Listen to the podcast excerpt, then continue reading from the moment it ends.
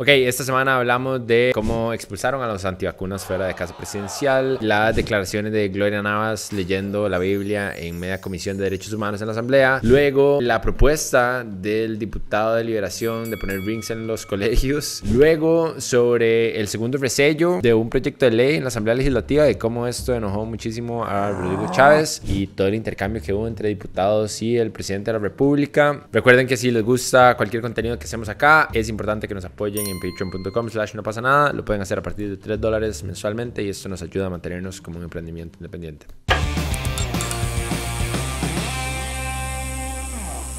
Buenas, esto es Welcome to Chepe, un programa para las personas que saben que la realidad es más extraña que la ficción.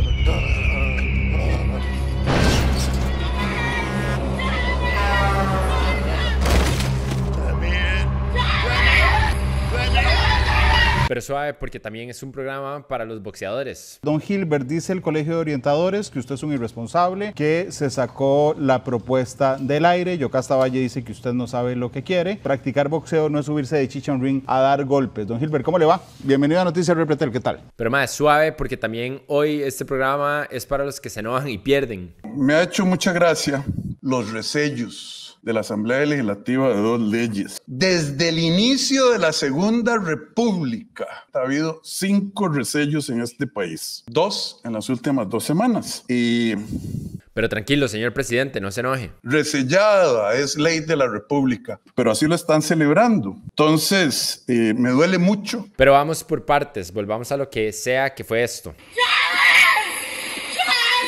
Pero suave, va más, hoy esta hora va muy rápida y pesada. Entonces, antes de seguir en noticias que pueden ser abrumadoras, hablemos de cómo, por dicha, el episodio de hoy es traído a ustedes por Ananda Yoga and Movement, un estudio de yoga porque a veces hace falta tomarse un segundo para mejorarse a uno mismo y qué mejor forma de hacerlo con varas como las clases que ofrecen de yoga, bar y o pilates. De fijo a mí me serviría un poco de eso, de pilates y todo. Porque como les digo, no es secreto para nadie que a todos nos hace falta hacer varas para movernos más y ojalá al mismo tiempo descansar la cabeza. Pero también sabemos que no siempre es fácil, por eso lo mejor del patrocinio, aparte de que hace posible que existamos, que Mae Rajado, muchas gracias, es que te está ofreciendo una matrícula gratis y un 10% de descuento de mensualidad, además de paquetes especiales a todas las personas que los contacten y digan que vieron este anuncio y no pasa nada. Entonces, Maes, si quieren empezar a hacer yoga, llamen, contacten por redes o vayan, digan que vieron este anuncio en No pasa nada y reciban una matrícula gratis y hasta un 10% de descuento en la mensualidad. Al chile lo vale por ustedes, por su salud física mental y porque lo que les voy a contar hoy está un toque pesado. Entonces hablemos de...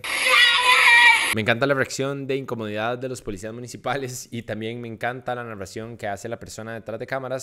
Realmente es un presidente que prometió quitar esa obligatoriedad de las inoculaciones tóxicas. Honestamente es muy preocupante lo que pasa en este país. Se volvió una dictadura sanitaria. Dictadura sanitaria, ¿entienden? Aparentemente este es un nuevo concepto político que nadie conocía. Pasamos de una dictadura sanitaria del PAC a la guerra revolucionaria de Chávez solo para caer en la dictadura sanitaria de Jocelyn. No te digo yo. Pero para darles contexto, ese video de esa señora perdiendo la cabeza se hizo viral el viernes antepasado luego de que el gobierno de Rodrigo Chávez mandara a quitar un poco de ranchos que tenían un grupo de antivacunas afuera de casa presidencial. Duró mucho, pero bueno, finalmente lo hizo. Maes, y de paso, como no lo vieron venir, esta es la presidencia de las apariencias. No le van a decir al presidente de Hermes que le tienen unos ranchos feísimos afuera de la oficina, manda huevo. Por eso el enojo de la señora, porque como ya sabemos, el gobierno de Chávez obtuvo los votos de esta parte tan peculiar de la población que nadie entiende por qué. Chávez firmó varios decretos que eliminó la obligatoriedad de la vacunación contra la COVID-19 y también el uso de mascarillas. Otra hora súper rara y como sacada de la ficción más incoherente de la historia de la humanidad, a los antivacunas se les decomisó gasolina y guaro. Uno pensaría que los antivacunas ni siquiera tomarían guaro por todo el ride de que les importa mucho lo que se meten a su cuerpo y que si tomarían, no tomarían Ron Cortés. Pero, ¿quién es uno para meter el dedo en la llaga y burlarse de las contradicciones de los demás? Nadie, no necesito ser nadie. Eso es lo más tuanis, que todos sabemos que esta gente está Hablando de gente que está en la piedra, hablemos de lo que pasó en la Comisión Especial de Derechos Humanos en la Asamblea Legislativa de nuestro país. Digo esto solo como para estar bien claros que estos son los diputados que nosotros elegimos y que Gloria Navas es la vicepresidenta de la Asamblea y que esto fue parte de su gran aporte el jueves antepasado durante dicha comisión. Yo soy de fe cristiana renovada, no me peleo con el Papa ni con la Virgen María ni nada, sino que trato de seguir lo que es escritural, que es para cambio de vida.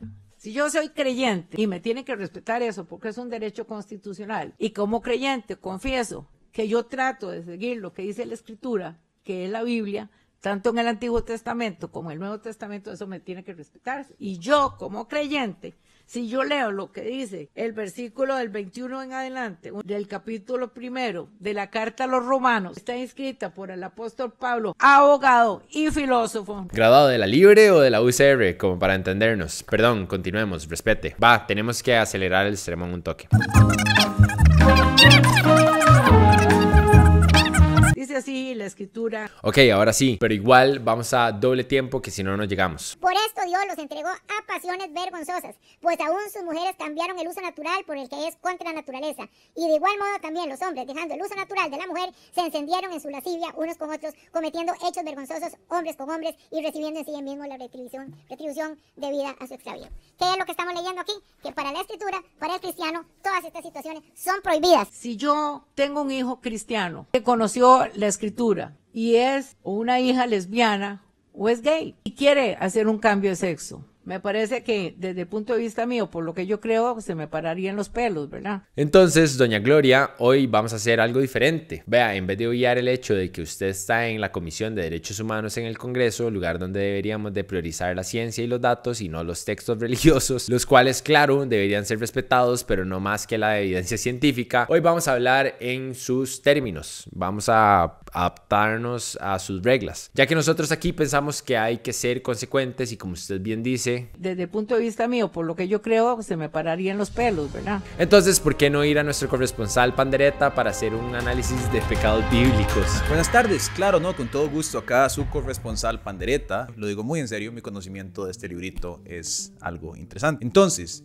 Doña Gloria, me parece importante que leamos la Biblia y que la leamos toda si lo que queremos hacer es imponer legislación religiosa. Me parece una excelente idea, ya sabemos lo bien que eso está resultando en Irán el día de hoy.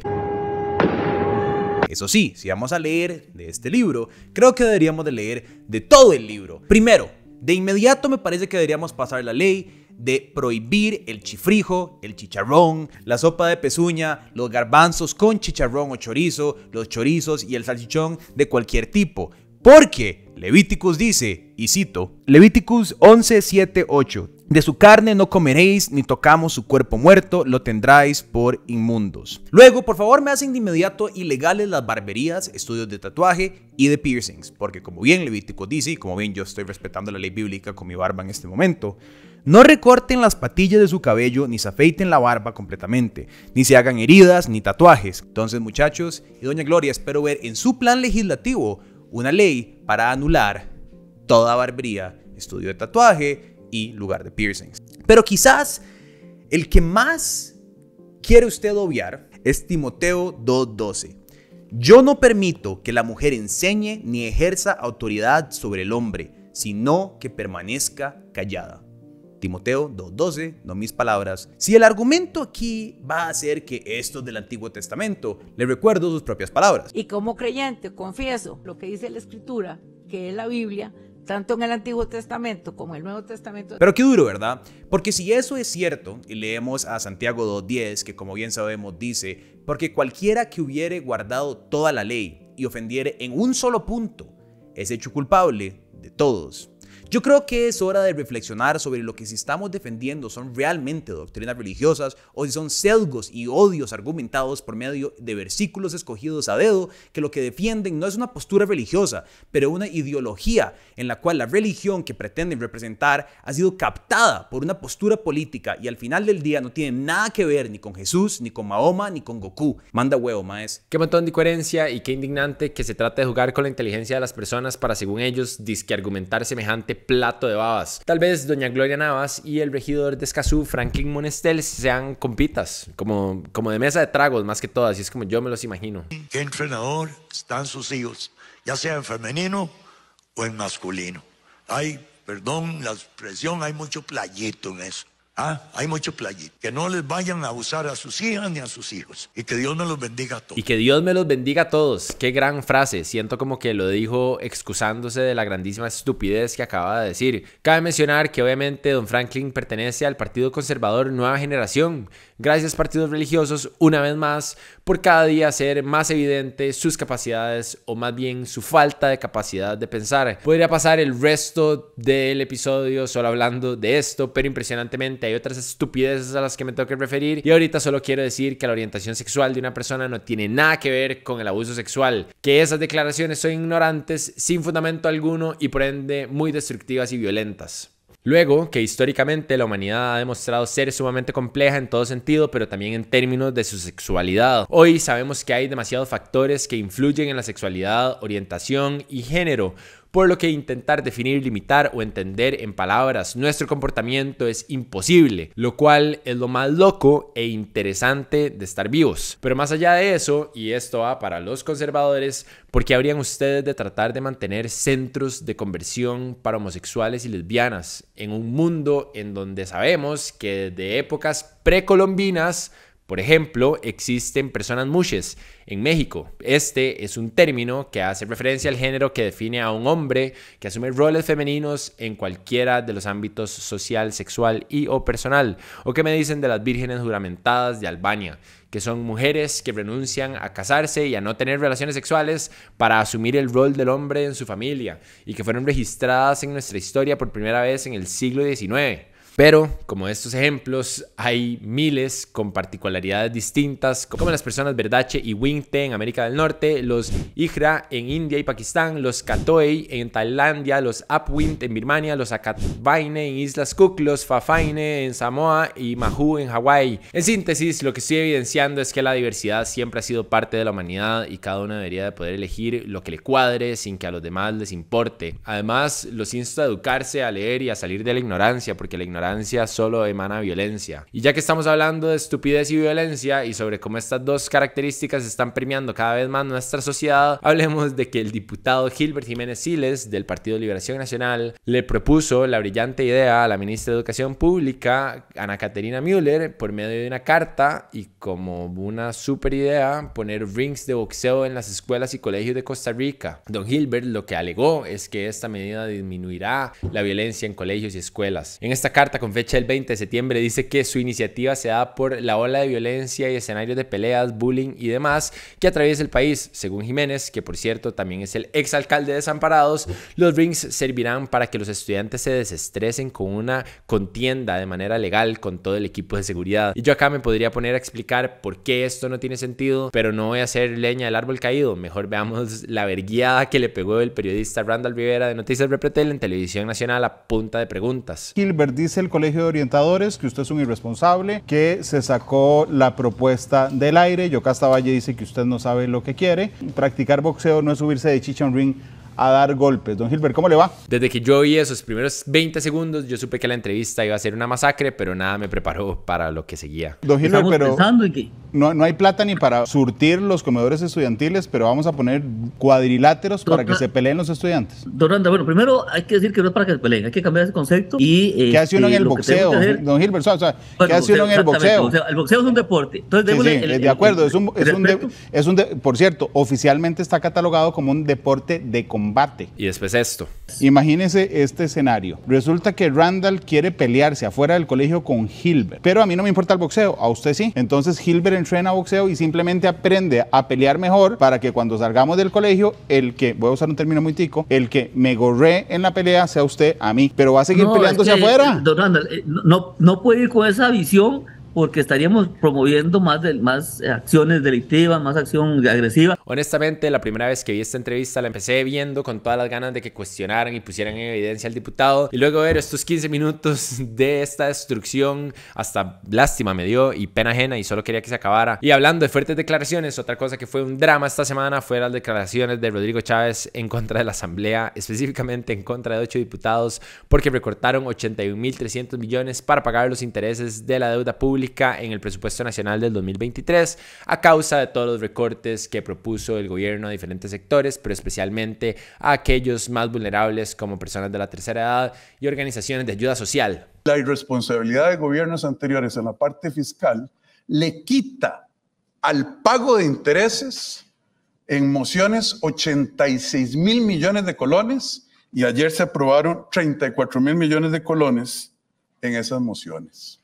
Es decir, hay gente que está diciendo en la Asamblea Legislativa, no, yo no le quiero cortar a ninguna institución, nada más hago una moción para quitarle a la partida de pago de intereses plata para dárselas a las asociaciones de desarrollo de mi cantón, de mi provincia, para dárselas a proyectos favorecidos. Pero eso no fue todo lo que dijo Chávez, también agregó esto que es importante para que tengan todo el contexto. Es verdaderamente triste que esos ocho diputados estén tomando acciones, incluso hoy en la Comisión de Hacendarios. Y yo le digo al pueblo de Costa Rica, fíjense quiénes son y qué están haciendo. Ante lo que el diputado Jonathan Acuña del Frente Amplio le contestó. Quería decir, yo puedo respetar mucho la postura que tenga cualquier persona.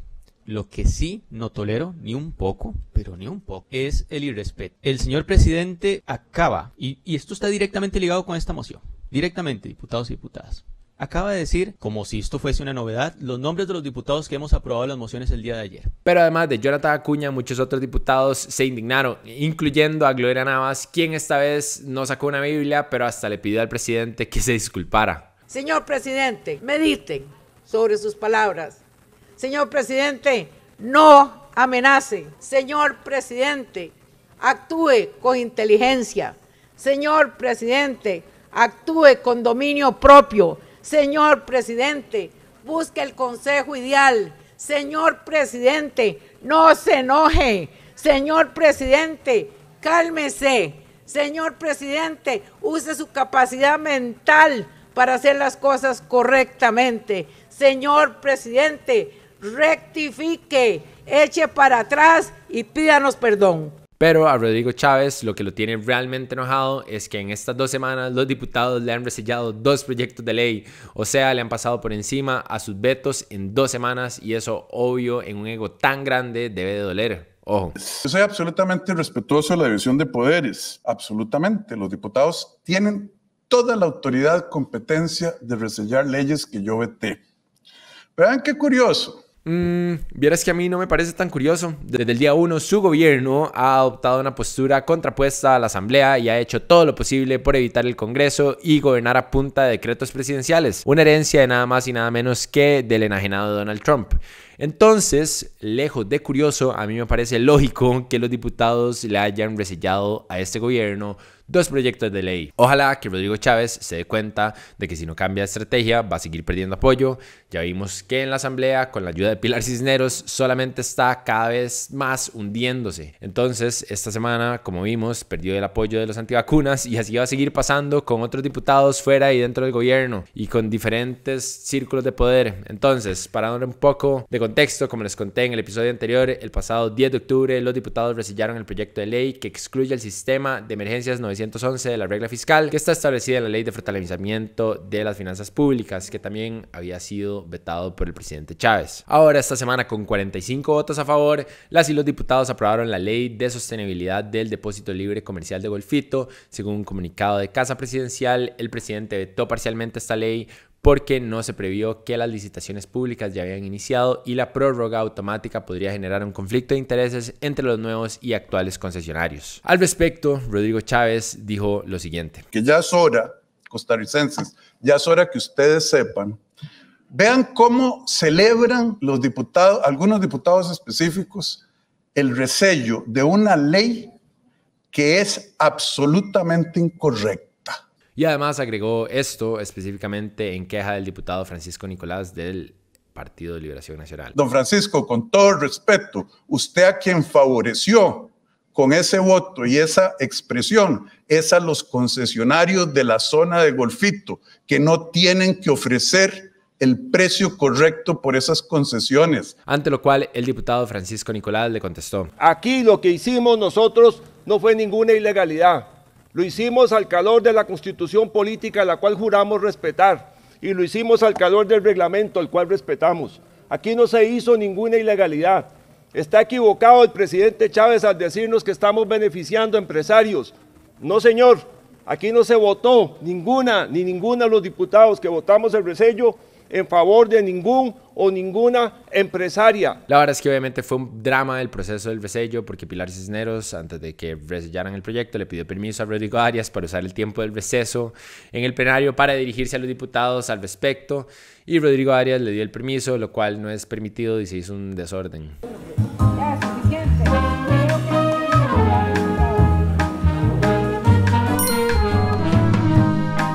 Yo lo acepto, a mí se me pidió una moción eh, para hacer un receso. Doña Pilar me pidió que quería hacer una explicación. Yo entendí que eran los jefes de fracción, después me dijo que a, la mayor cantidad de diputados. Pero este es un precedente que no podemos, eh, no podemos sentar porque no es esa la forma como se puede actuar.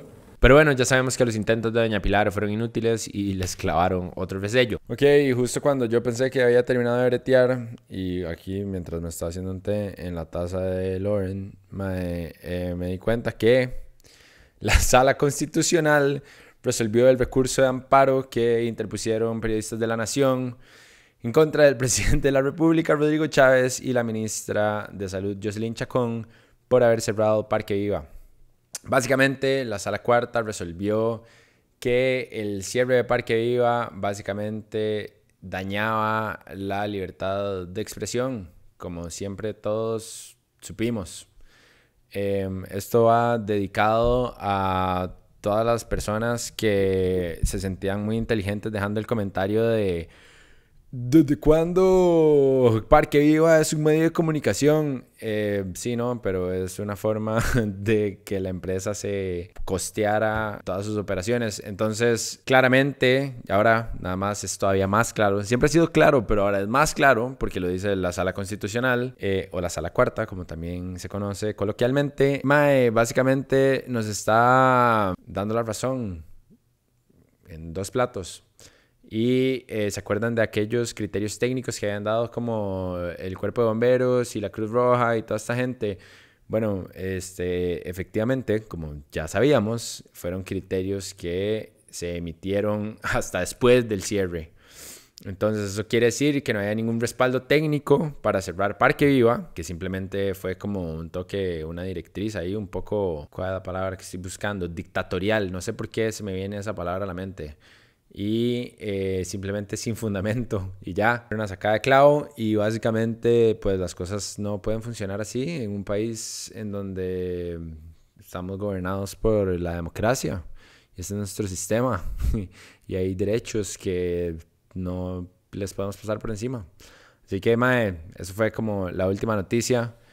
Eh, me parece algo pues Tuanis, porque creo que le da, creo que le hace como un reality check a algunas personas que necesitan como un toque como darse cuenta en el país en el que vive. Y la verdad es que me hace sentirme tranquilo de que vivimos en un país con más instituciones que todavía valen la pena y que son robustas y que hay gente racional allá afuera también midiendo qué es lo que está pasando en el país. Así que eso es todo. Pero cambiando de tema, este jueves la Asamblea Legislativa aprobó con 42 votos a favor y 4 en contra reconocer al artista Chabela Vargas como benemérita de las artes patrias. El proyecto para lograr este reconocimiento fue presentado durante los diputados del periodo anterior por la entonces diputada Paola Vega específicamente. Es importante mencionar que Chabela Vargas durante muchos años ha sido duramente criticada por su actitud crítica y hasta por su orientación sexual. Además, cabe mencionar que en contra del reconocimiento votaron José Pablo Cibaja Jiménez, Gloria Navas Montero, obviamente, Olga Morero Arrieta y David Lorenzo Segura Gamboa. Pero eso no tiene importancia porque es obvio que la diversidad existe, de que existe la humanidad y seguirá existiendo por siempre y capaz sería provechoso para todos y todas que lo aceptemos. Y con ese mensaje me largo. Eso es todo por hoy. Gracias por ver. Recuerden que es importante para nosotros que nos sigan en todas nuestras redes sociales, que se suscriban a nuestro canal de YouTube y si ya hacen eso, que nos apoyen en Patreon. Lo pueden hacer a partir de 3 dólares mensuales, que es como invitar a un compa a de vez en cuando, independientemente de si el compa es gay o no, o lesbiana o no, porque a nadie le fucking importa. Entonces, buen ride. Hasta luego.